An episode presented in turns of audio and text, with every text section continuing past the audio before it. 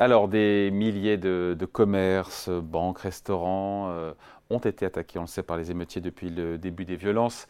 Euh, la désescalade semble enclenchée, mais on se pose la question de la facture. À combien va s'élever cette facture des dégradations Et surtout, qui va la payer?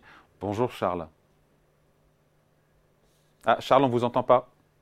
Le micro? Le micro, là vous m'entendez. Merci. Bonjour Charles, ça va Merci, bonjour Charles, bonjour tout le monde. Ça va bien Bonjour Charles, il salue tout seul. Charles Sana, fondateur du site Insolenciae. Bon, euh, j'ai dit, hein, des escalades qui semblent euh, en cours et c'est tant mieux. Après, c'est une question qu'on doit se poser. Euh, essayer de chiffrer le coût économique de ces émeutes. C'est vrai que le, seul comparatif qu'on a, c'est 2005. Avec la crise des banlieues, à l'époque, les dégâts, c'était élevé à un peu plus de 200 millions d'euros pour 10 000 sinistres recensés. Euh, on se dit quoi? On se dit que rapporté au PIB euh, français, évidemment, ça reste gérable. Après, euh, c'est dramatique, évidemment, pour tous les commerces, les, les commerçants, les hôtels, les restaurants, les transports. on peut commencer à chiffrer ou c'est trop tôt? On peut commencer à chiffrer. Alors oui, c'est trop tôt parce qu'évidemment euh, les événements ne sont pas terminés. Donc comme ils ne sont pas terminés, quand bien même on peut espérer et, souhaiter euh, euh, qu'ils se terminent le plus rapidement possible, ça reste des ça reste des événements évolutifs et donc avec des coûts qui sont évidemment évolutifs. Alors il y a il y a plusieurs types de coûts là. Hein. On a des coûts directs, on les les imagine bien, c'est le coût des sinistres, des écoles à reconstruire, des, bibliothèques à rebâtir, euh, des, magasins à réparer, euh, des stocks à reconstituer, etc. Donc ça, on, voit bien ces coûts. Alors c'était environ effectivement, comme vous le disiez, 200 millions en, 2005. Là, c'est beaucoup plus violent, euh, beaucoup plus massif, avec des pillages extrêmement importants. Donc puis entre-temps, on a eu de l'inflation, une augmentation des coûts de, de, de, construction, de tout ce que vous voulez. Bref, donc on peut imaginer, euh, on peut imaginer qu'on soit au moins à 500, entre 500 et 1 milliard, euh, entre 500 millions et 1 milliard d'euros euh, sur sur ces événements, sur ces événements-là. Alors ça, c'est pas le coût finalement le plus le plus compliqué à assumer. Alors qui va payer? Ben, On connaît, c'est les assureurs en grande partie. Et puis qui dit augmentation des sinistres dit toujours augmentation des primes. Donc in c'est toujours le contribuable, les agents économiques, les particuliers, les entreprises, qui de toute manière, et les entreprises solvables, les particuliers solvables, qui finissent par payer l'addition. Mais ça, c'est, je dirais, le coût, le coût économique direct. Le coût économique indirect que l'on mesure très mal aujourd'hui et qui pourtant, pour moi, va être le plus important, il est de deux ordres, enfin de trois ordres. On a d'abord un coût euh, économique indirect relativement immédiat sur euh, les annulations, par exemple, de voyages. Alors qu'on rentre, euh, les émeutes de 2005, c'était des émeutes d'hiver. Là, on est sur des émeutes d'été. On démarre la période estivale. La saison touristique, elle est fondamentale pour l'économie de notre pays et pour, et pour le secteur du, du tourisme, des cafés, des hôtels, des restaurants. Et donc là, on a des milliers d'annulations actuellement. On a eu des messages d'alerte du ministère des Affaires étrangères anglais, par exemple, il n'allait pas en France, ou, euh, du, département d'État américain qui dit ne vous rendez pas en France. Donc ça, ce sont des milliers d'annulations. Donc ça, c'est du chiffre d'affaires en moins pour le secteur du tourisme et des emplois en moins de manière, de manière extrêmement directe. Ça, c'est les, les premiers coûts indirects, mais là aussi, encore une fois, on peut les, on peut les visualiser, on peut commencer un petit peu à, les quantifier.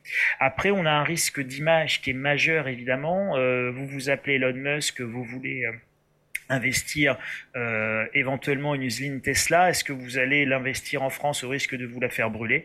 Vous qui patron de Twitter, être obligé de limiter, pour pas dire de censurer, un certain nombre d'éléments et d'informations pour aider à apaiser et à calmer la situation. Vous imaginez bien que là, en termes de décision d'investissement dans les années à venir, nous avons un immense souci à nous faire. Et puis, vous avez un coût politique. Euh, on va le développer. Euh, le coût politique, c'est le coût politique notamment euh, au sein de l'Union européenne. Donc, vous avez là un double coût politique. Vous avez d'abord un, un, affaiblissement majeur de, de, de, la place et du rôle de la France, pays central de l'Union européenne et de, et, et, la monnaie et, dans la monnaie unique, dans l'euro. Euh, vous avez également euh, un rôle de contagion, puisque vous voyez bien qu'il y a eu des contagions et en Belgique et en Suisse. Euh, donc en plus, si vous voulez, ça crée des précédents qui peuvent inspirer de manière malheureuse d'autres d'autres pays qui souhaitent absolument que la stabilité revienne au plus vite en France. Et puis après, bah, vous allez avoir d'autres coûts qui vont être des coûts là beaucoup plus sociaux et politiques franco-français vous imaginez bien que ce qui est en train de se passer, ce qui s'est joué là, c'est absolument pas neutre. Ça en dit énormément sur l'état de déliquescence profond de notre pays et de ce qu'on peut appeler, ou ce qu'il en reste en tout cas, de notre communauté nationale. Nous avons vraiment, vraiment des soucis majeurs. Et donc là, vous allez devoir tout refonder de la cave au plafond euh, et de la cave au ouais, enfin même de la cave au grenier. Euh, et là faut tout refonder. C'est-à-dire qu'il faut refonder le fonctionnement de la police la, formation des forces de l'ordre les moyens et les doctrines d'usage de la force euh, de, de, nos forces de l'ordre. Euh, il ne s'agit pas de les accuser il s'agit juste d'adapter les process, les doctrines, les formations euh, à des nouvelles réalités. Euh, et ça, ça n'a pas été fait. Donc c'est l'une des raisons du, drame actuel.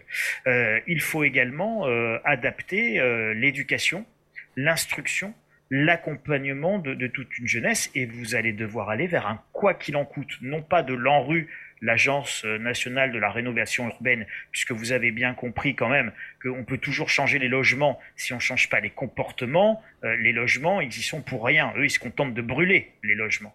Donc vous pouvez mettre tout l'argent que vous voulez dans le logement, vous pouvez mettre tout l'argent que vous voulez dans la rénovation énergétique des bâtiments, euh, à part faciliter les incendies parce que vous y foutez du polystyrène à l'extérieur, vous obtiendrez pas grand-chose en termes d'amélioration euh, du cadre de vie pour, pour nos enfants tout passe par l'éducation et l'instruction. Et là, il va falloir aller sur un grand plan, euh, sur un grand plan, quoi qu'il en coûte, éducatif et, d'instruction euh, de, notre, jeunesse.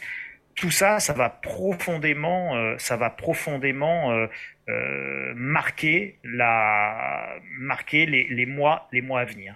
Hmm. Avec un impact, vous l'avez dit en filigrane, Charles, un impact sur la confiance aussi des agents économiques, pas seulement des multinationales. Euh, étrangères qui veulent s'implanter en France.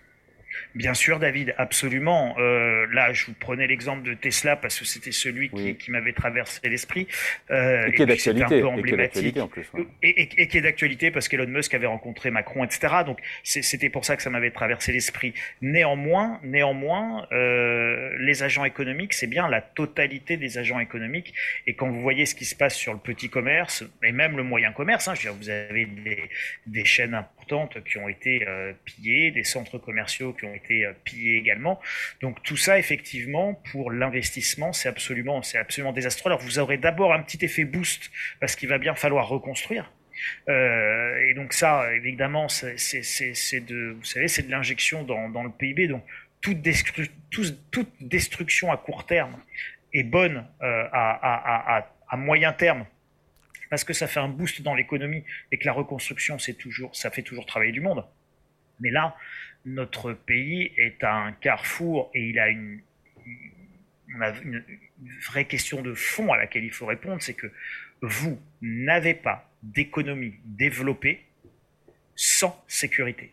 C'est-à-dire que la sécurité en économie, c'est la base. Hein, donc, parler de la confiance des agents économiques. Alors, la sécurité, vous savez, elle commence par, par le côté la sécurité physique. Là, c'est ce qu'on ce imagine en premier lieu. Donc, évidemment, sans sécurité physique, vous ne pouvez pas avoir de, d'économie saine et développée. Mais il n'y a pas que la sécurité physique. Vous avez la sécurité euh, juridique, vous avez la sécurité fiscale. Donc la sécurité au sens large en économie, c'est un concept absolument fondamental. Et là, la France, ne brille pas par sa sécurité fiscale, hein, puisqu'on a une instabilité fiscale plutôt orientée à la hausse. Donc c'est difficile pour les agents économiques de se, de, de, de, de, se, de se projeter dans l'avenir. On a une difficulté, on a une insécurité juridique qui augmente parce qu'on nous change les règles du jeu tous les quatre matins. Et si à ça vous rajoutez une insécurité désormais physique majeure, faut être très clair, euh, la France, pays à fuir. Hum. En tout cas, je note que cette facture, sera bien plus élevée que la facture de la crise des banlieues de 2005, même si peut-être elle aura duré beaucoup moins longtemps. Euh, et qu'in fine, c'est toujours euh, l'État donc, euh, ou le consommateur et donc le contribuable, et c'est de la casquette des deux mêmes personnes qui réglera la facture. Oui, qui réglera la facture, mais, mais, mais vous voyez bien que là, le débat, on doit même l'élargir et l'ouvrir. Il ne s'agit pas juste de régler une facture, on va la régler, cette facture. Finalement, vous savez, l'économie, c'est presque que de l'intendance. Donc l'intendance suivra et nous réglerons cette facture. Le problème, il n'est pas là. Le problème, il est la manière dont on va construire l'avenir en n'ayant pas peur de poser les mots sur tous nos mots et de nommer les choses telles qu'elles doivent l'être pour y trouver des réponses pragmatiques, humanistes, sociales, mais objectivement, il va falloir régler les choses parce que si nous ne réglons pas les choses, euh, alors on sait très bien ce qui va se passer, ça se reproduira, ce ne sera qu'une question de temps et les choses vont s'amplifier et ce sera absolument désastreux pour l'ensemble de notre pays, pour l'ensemble de toutes les communautés euh, qui, composent, euh, qui composent notre pays, et personne, personne n'a d'intérêt, euh, n'a d'intérêt à voir le, chaos s'installer dans le pays. Donc il faut évidemment régler les choses avec beaucoup de tempérance, de modération, de sérieux et beaucoup de pragmatisme en disant ce qui se passe et en apportant des solutions à ce qui se passe. Et les solutions, elles sont profondément éducatives, mais ça remet tout en cause. Hein. Ça remet l'éducation nationale en cause, ça remet euh, la place de la famille en cause. Ça, vous avez vu comme quand même depuis quelques jours, on parle beaucoup moins euh, de l'anxiété climatique, euh, de Greta Thunberg, des LGBT ou de la mm. place de la sexualité à l'école. Donc vous voyez, à un moment donné, il faut revenir, comme on dit au foot, sur des fondamentaux. Et dès qu'on quitte les fondamentaux, il n'y a pas de secret. Vous avez la chienlit qui s'installe dans un pays. Les points de vue signés Charles Sana, fondateur du site Insolentiae. Merci Charles. Bonne semaine. Merci David. Ciao.